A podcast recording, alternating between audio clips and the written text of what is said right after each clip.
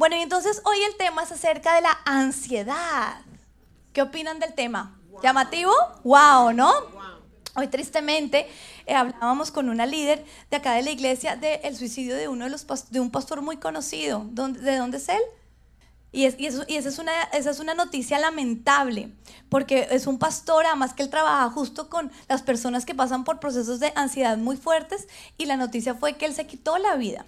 Y, y, y en ese momento les animo a que oremos por su familia, ¿les parece? No solo vamos a hablar del tema, sino vamos a, a aportar a esta situación en ese momento. Y Señor, en ese momento juntas como mujeres, Oramos por su esposa, por sus dos hijos, por su congregación, por la iglesia, Señor.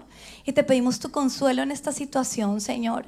Y te pedimos que hoy esta prédica nos edifique y nos equipe, Dios mío, para manejar la ansiedad de una manera correcta. En el nombre de Jesús, amén.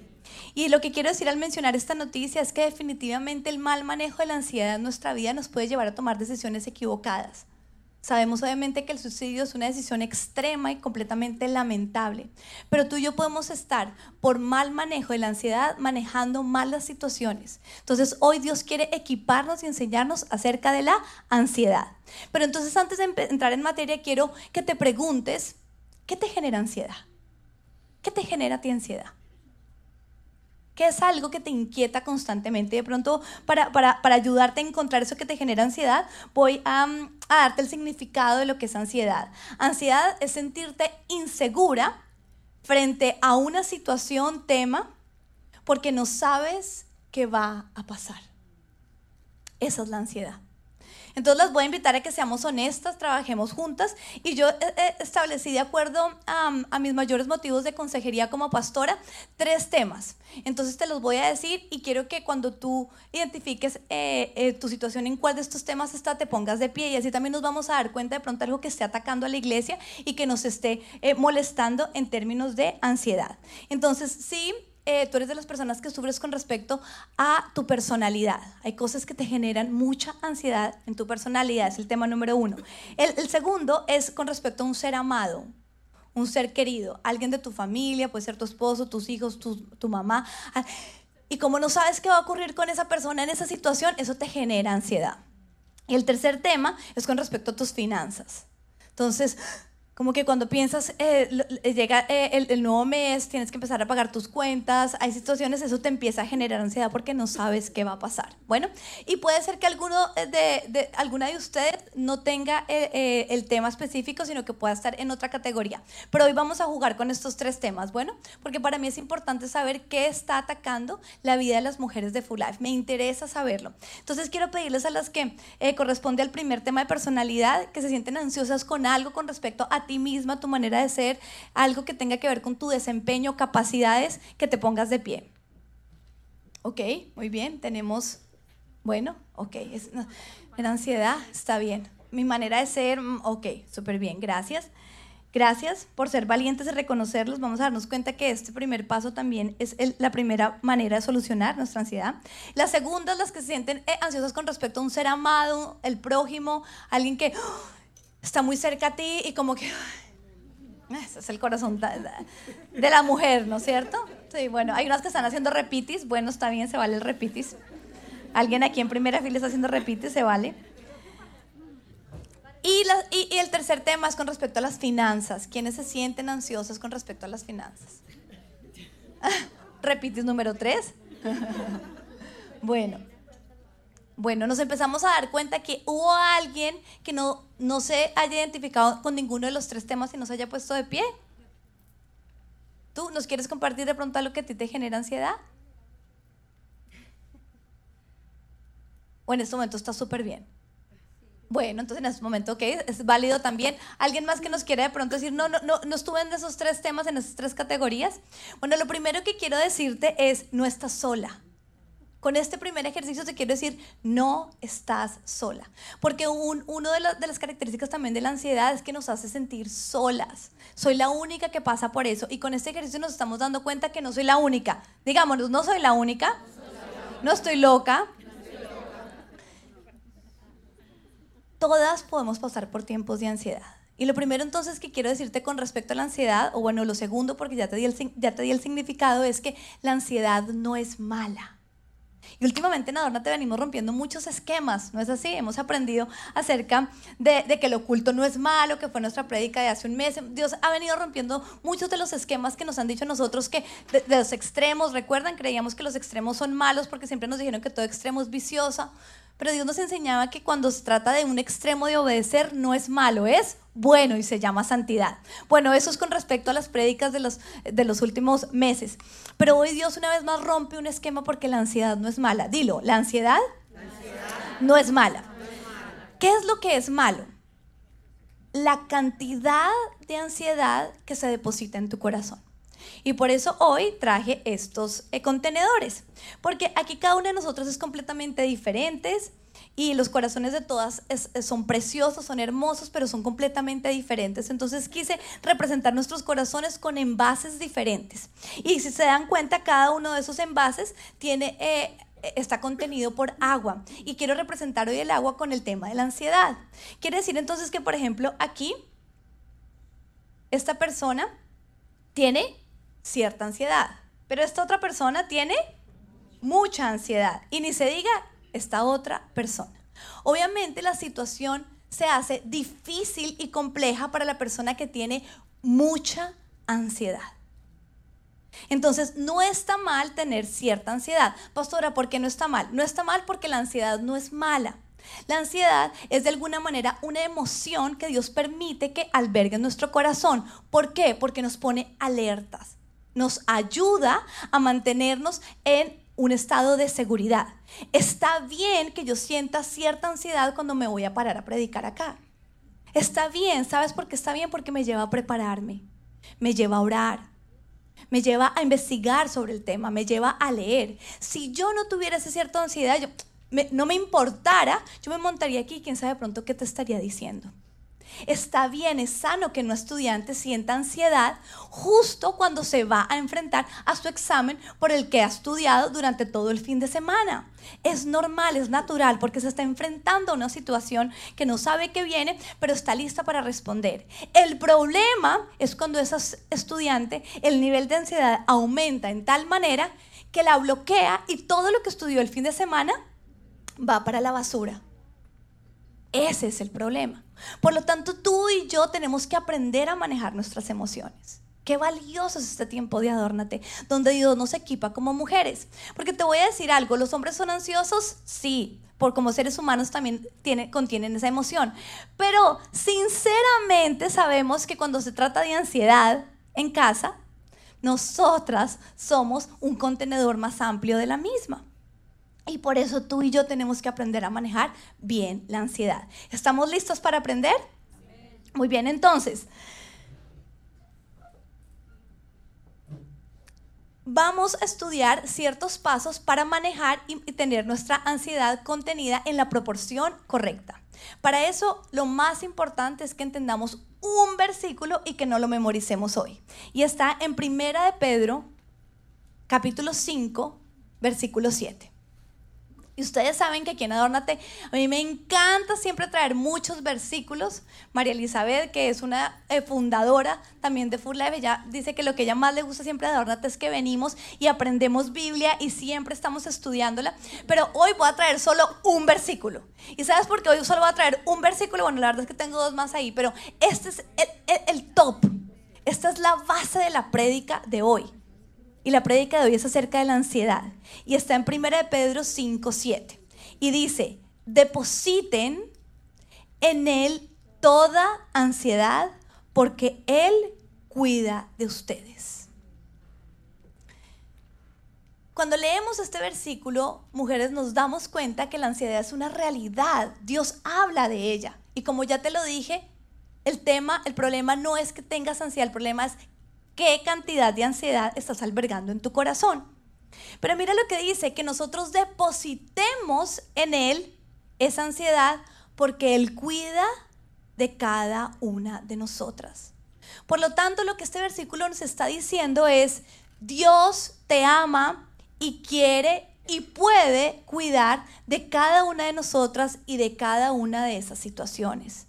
Dios puede y quiere hacerse cargo de nuestras finanzas, de ese ser amado y de ese tema de personalidad que nos agobia y nos llena de ansiedad. Dios quiere y puede.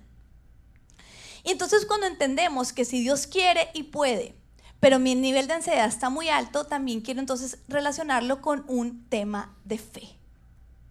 De fe. La ansiedad, con esta, con esta predicación entendí que la ansiedad y la fe van totalmente de la mano. Y hay veces entonces creemos que estoy súper bien con Dios, pero estoy ansiosa. No se puede. Son antónimos. Si tú realmente estás bien con Dios, si tú realmente estás creyendo en Dios, tu ansiedad debe estar en el nivel correcto. Porque lo que te está diciendo una, un alto nivel de ansiedad es que tú no estás creyendo que Dios quiere y puede cuidarte y protegerte de eso que tanto angustia te está generando. Entonces, hoy vas a decir, ansiedad, te, vas, fe, vienes a mí. Y entonces vamos a aprender entonces seis pasos para alcanzarlo. Lo primero es orar. Y a veces nosotros decimos, Ay, nos enseñan tanto eso, pero mira lo que descubría yo con respecto a orar cuando estamos ansiosos.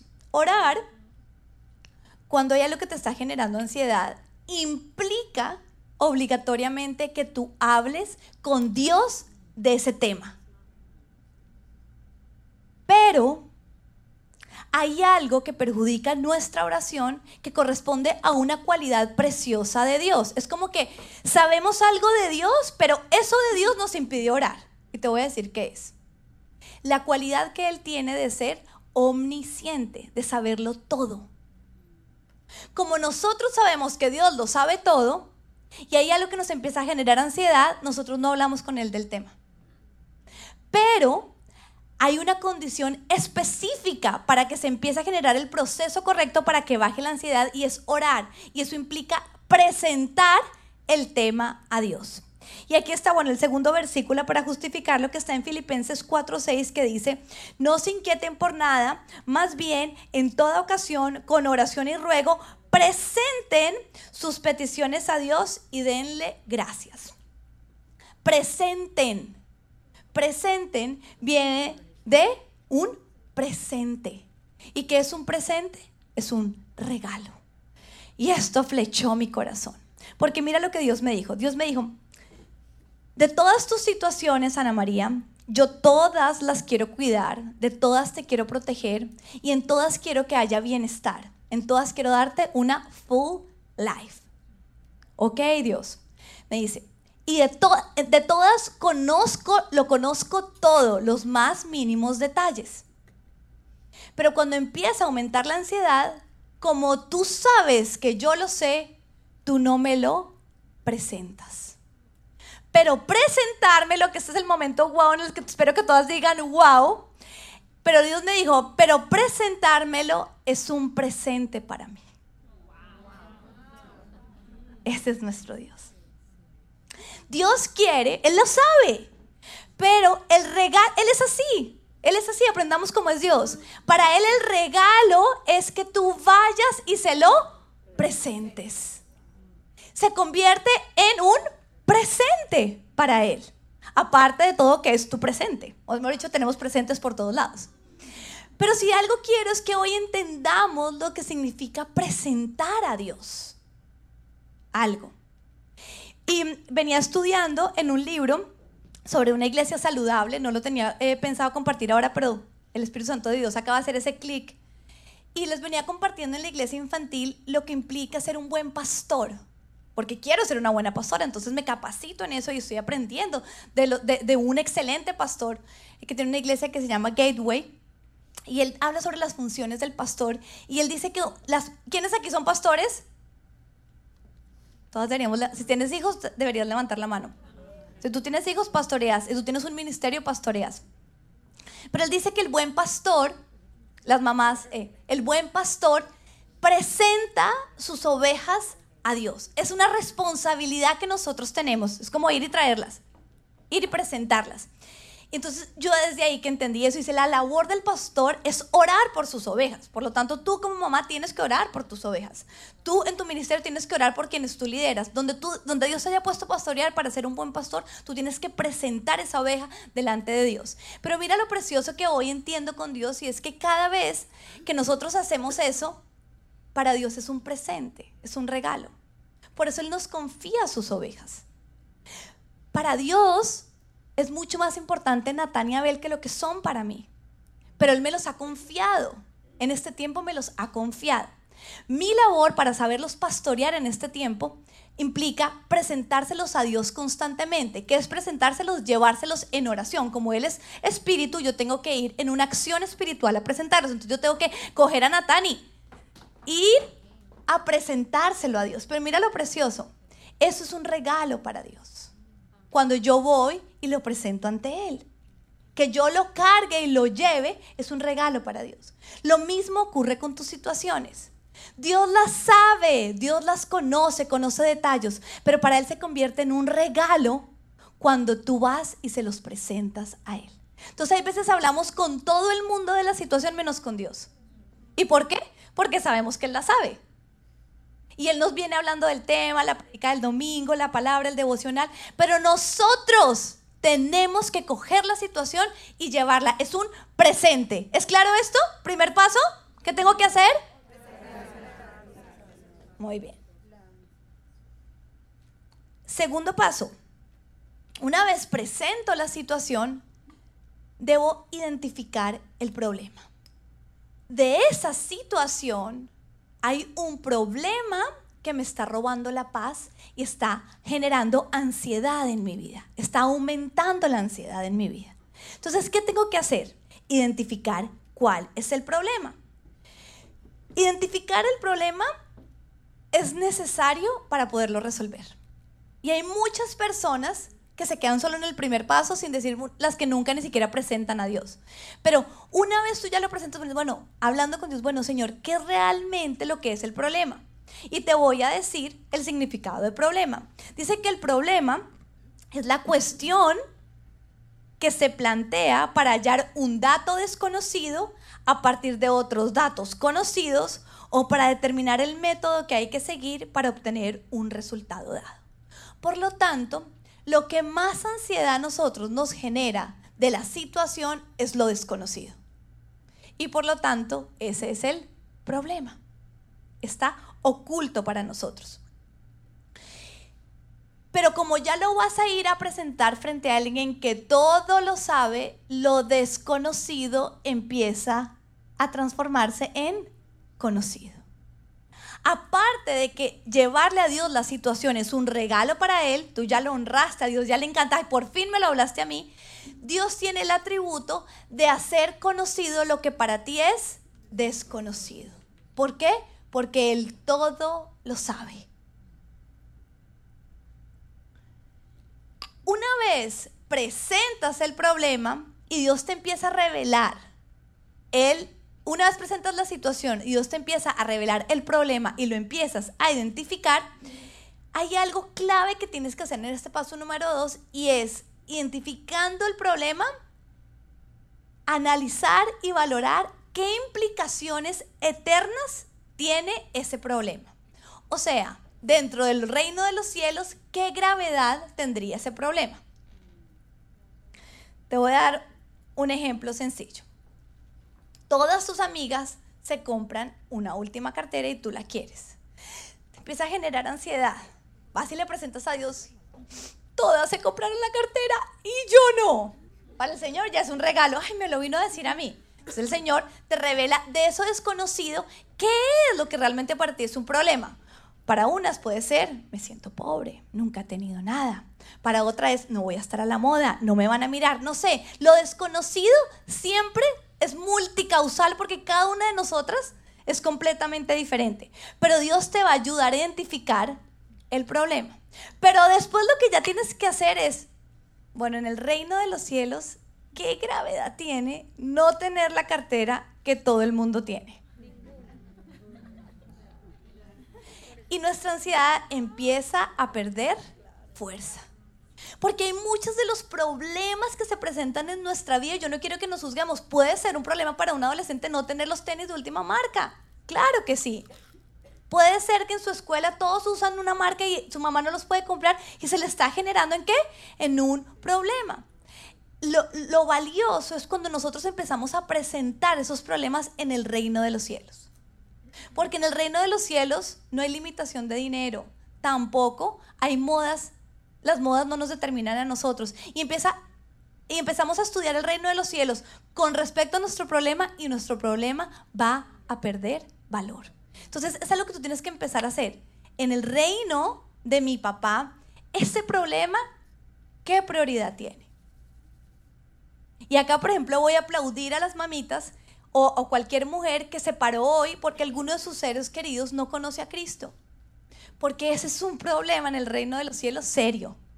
Tan serio que Cristo dio su vida en la cruz para resolver ese problema y todos los demás. Pero con respecto a salvación de alguien, en el reino de los cielos es serio.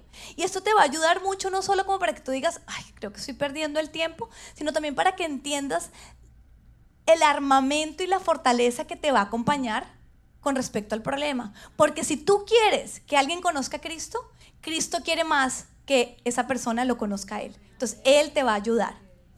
¿Es clave este punto entonces en el punto número dos? ¿Qué implicaciones eternas tiene mi problema? Dentro del reino de los cielos, ¿qué gravedad tiene? Y si tú esto no lo sabes, consulta a alguien que lo puede saber. Ven a mí, tu pastora, a un líder espiritual, una amiga cristiana. ¿Qué dice Dios acerca de esto? Porque parte también de las cosas lindas es que Dios va a querer que tú lo conozcas a través de tu situación. Tercero, esto yo creo que todos ustedes lo deberían anotar. ¿Por qué no las motivo a que saquen su celular y abran unas notas, sea un mensaje de texto? Pero anótenlo. Primero, ora. Segundo, tercero, separa los hechos de las suposiciones. Y te motivo a que lo anotes, es porque así como para hacer un buen plato necesitamos la receta y pedimos a la amiga que nos mande la receta, grabar esto en nuestro celular nos va a ayudar muchísimo a mantener un nivel de ansiedad correcto en nuestro corazón. Entonces, lo tercero que tú y yo tenemos que hacer, después de haber identificado el problema, es separar los hechos de las suposiciones.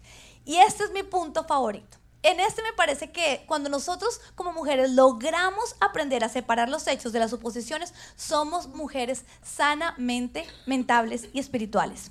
Porque ya aprendimos que la ansiedad viene cuando tenemos incertidumbre de lo que va a ocurrir porque no sabemos qué va a ocurrir. Entonces empezamos a suponer, dígalo, suponer. Lo grave, mujeres, es que la tendencia de esta mente siempre es suponer lo malo. Entonces, nosotros no sabemos qué va a ocurrir. Empezamos a suponer. Y adivinen hacia dónde empezamos a suponer. Hacia lo peor. Le duele a uno el brazo y uno ya cree que tiene cáncer, se lo van a amputar, o sea. Así es nuestra mente. Así somos. Entonces, este punto es clave, separar los hechos de las suposiciones. El hecho es, me duele el brazo. La suposición es, tengo cáncer. No es una realidad. Yo les voy a hacer, sinceramente, tengo un rush en la espalda. Yo me rasca. Bueno, empecé, desde Cali con, eh, en el cuero cabelludo, me fue bajando, me fue bajando. Llegué al dermatólogo, bueno, fui, me mandaron la crema. Y un día estaba ¿cómo te preocupas? Pero me dice, ¿pero qué es lo que tanto te preocupa? Yo le dije, mi amor, yo te lo voy a confesar, porque además yo creo que en la confesión uno encuentra libertad. Y me dijo, yo le dije, ¿qué tal que sea cáncer de piel? Y él, ay, mi amor, pero mira dónde la mente había ido. Porque el hecho es que no se me quita, me rasca, me pica, me genera una incomodidad y la suposición es irse hacia lo más malo. Nuestra mente funciona así. Por lo tanto, tú y yo en este momento, en el punto 3, tenemos que separar. No, el hecho es que tengo una piquiña, pero la suposición es falsa, ¿ok? Y siempre voy a pensar lo peor. Y entonces, aquí voy a traerles el ejercicio de esto. Miren, las suposiciones, digan suposiciones. Me encantaría que en este momento identificaras cuáles son las suposiciones de tu situación que te genera ansiedad. Porque la suposición tiene una peculiaridad y es que cuando tú haces de la suposición, ¿qué es una suposición? ¿Esto es verdad? ¿Qué es? Es una suposición, o sea, es un engaño, es una mentira, es algo que puede llegar a ocurrir, pero no sabemos, no es un hecho. Pero cuando tú haces de la suposición una verdad, mira lo que ocurre.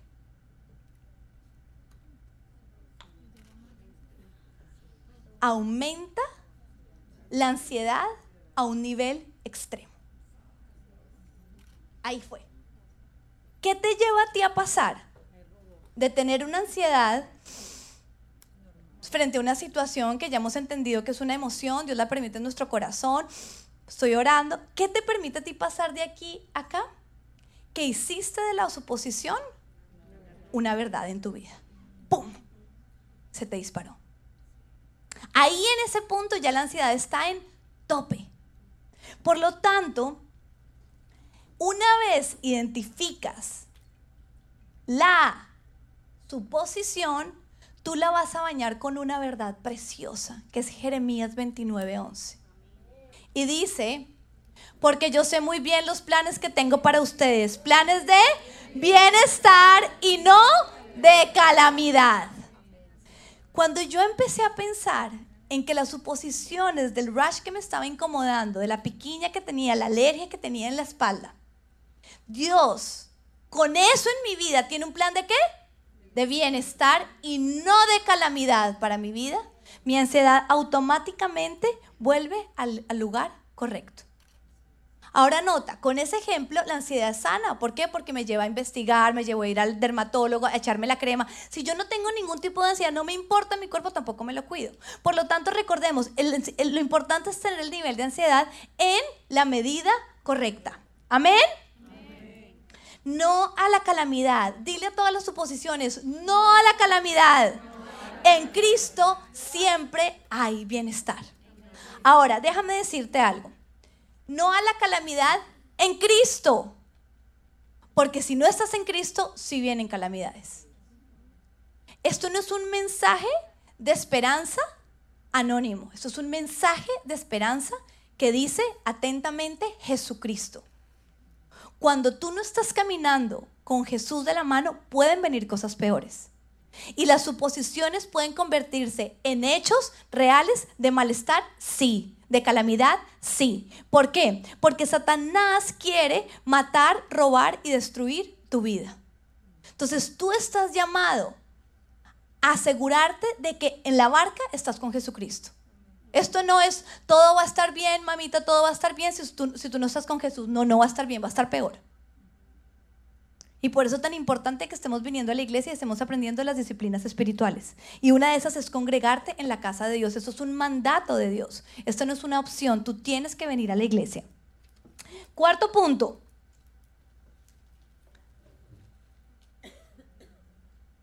Determina de la situación que puedes controlar. Porque eres únicamente responsable de lo que puedes y debes controlar. No eres responsable de lo que no puedes controlar. Si le entregas tu responsabilidad, esta parte me encanta. La puse en rojo y la subrayé, entonces las voy a eh, eh, modelar mejor. Solo eres responsable de qué? De lo que puedes controlar. Muy bien, entonces ya viniste, le presentaste a Dios, Dios está encantado con tu paquete, para Él es un regalo, lo está, Él está eh, destapándolo, abriéndolo, está hablando contigo, te ayudó a identificar el problema, ya te diste cuenta que hay cosas que son suposiciones, que no son verdad. Y de pronto hay cosas que sí tienes que hacer de la situación, ¿no? Y empiezas a hacer, Señor, y le pasas la responsabilidad a Dios. ¿Sabes qué hace Dios? Te la devuelve. Dios nunca va a recibir tus responsabilidades. ¿Y sabes por qué no las recibe? Porque Él es responsable. Es supremamente irresponsable cuando tú haces por otro lo que el otro tiene que hacer. Entonces, dentro de las cualidades de Dios es la responsabilidad. Él está matado contigo abriendo el paquete, te ve como su niña, lograron identificar el problema, están los dos felices. Entonces tú, bueno, Señor, entonces ahora tú haces esto. El Señor te dice, no. ¿Y qué hace? Te lo devuelve. Te lo devuelve porque Dios te quiere enseñar con toda esta situación a ser responsable. Entonces, por lo tanto, este es un punto en el que puede haber un trueque, pero te vas a dar cuenta que en definitiva la responsabilidad tiene que quedar en tus manos tiene que quedar en tu mano y tienes que empezar a hacer algo con respecto a esa responsabilidad. Y entonces eso nos introduce en el punto número 5, penúltimo punto para manejar bien nuestra ansiedad, y es enumerar todo lo que yo sí puedo hacer que embarca mis responsabilidades y enmarcarlas en un marco de tiempo. No te puedes quedar. No te puedes quedar esperando que Dios lo haga. Él te lo devolvió. Lo enumeras, te responsabilizas y una vez tienes claro lo que tú sí puedes saber, lo vas a enmarcar en un espacio de tiempo. Como quien dice, póngale la fecha. Póngale la fecha.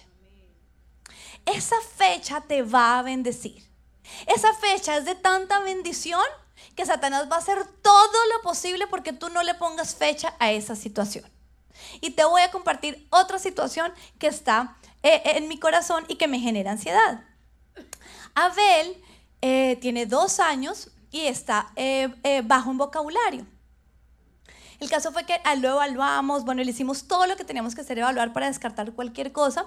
Él entró a sus terapias de lenguaje y lo tengo que llevar dos, veces por fuera y una vez aquí dentro del Daker viene otra, profesor, viene otra terapista perdón, a eh, trabajar con él.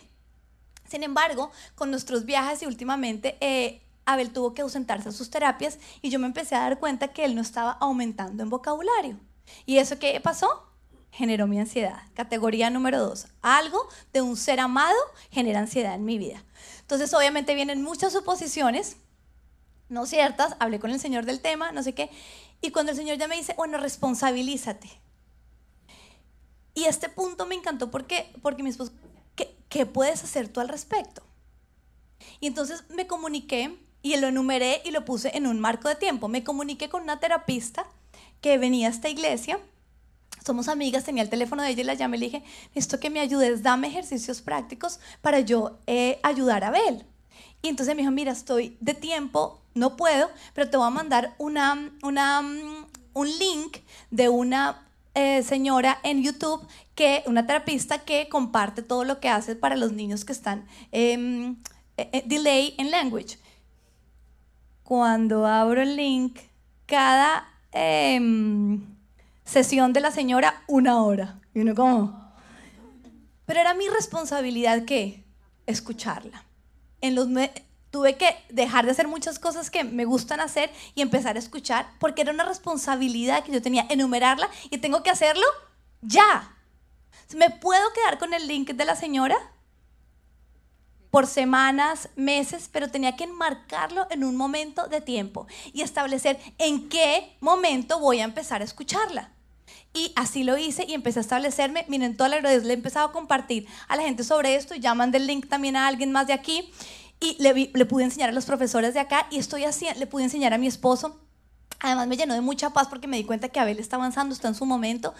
Y, y, sobre todo eso me equipó para hacer algo con respecto a la situación. Era mi responsabilidad. Entonces, enmarca en tu agenda lo que tú sí puedes hacer y ponle fecha eso automáticamente disminuye tu nivel de ansiedad. Y por último, esta es preciosa, pero creo que es de las difíciles de hacer. Cree. Cree, es una acción. Creer es una acción. Cree que Dios se encargará de lo imposible. De esa situación, Dios hará lo imposible. Amén le voy a pedir entonces a la alabanza, mientras que los, chicos vienen, alguien que los pueda llamar, vamos a ministrar esto. Y entonces les voy a pedir entonces a las mujeres que reconocieron hoy la categoría número uno con respecto a su personalidad que pasen al frente. Y vamos a ministrarnos hoy con respecto a esto. ¿Poderoso estos pasos? Bueno, mientras que pasan estas primeras, ¿qué les parece si los volvemos a recordar? Paso número uno, ora. Segundo, el primero, ora, que es presentar, muy bien. El segundo, identifica el problema. Muy bien. Tercero, separa los hechos de las suposiciones. Cuarto, determina lo que sí puedes controlar. Sexto, perdón, quinto, perdón, enumera tus responsabilidades y enmárcalas en un contexto de tiempo. Y sexto, cree que Dios lo va a hacer. Bueno, preciosas mujeres de Dios, ustedes hoy presentan algo con respecto a su, personalidad, con respecto a algo que las viene inquietando, pero todas ustedes están comprometidas en que el nivel de ansiedad sea el correcto, ¿no es así? Bueno, entonces háblele a su corazón y diga, hoy va a disminuir la ansiedad. Y hoy las vamos a ministrar a ustedes para que ustedes crean, crean que Dios va a hacer lo imposible. Bueno, los otros pasos, ponerle fecha y empezar a hacer es tu responsabilidad. Pero hoy el Señor te va a ministrar con respecto a Dios quiere hacerlo. Dios puede hacerlo.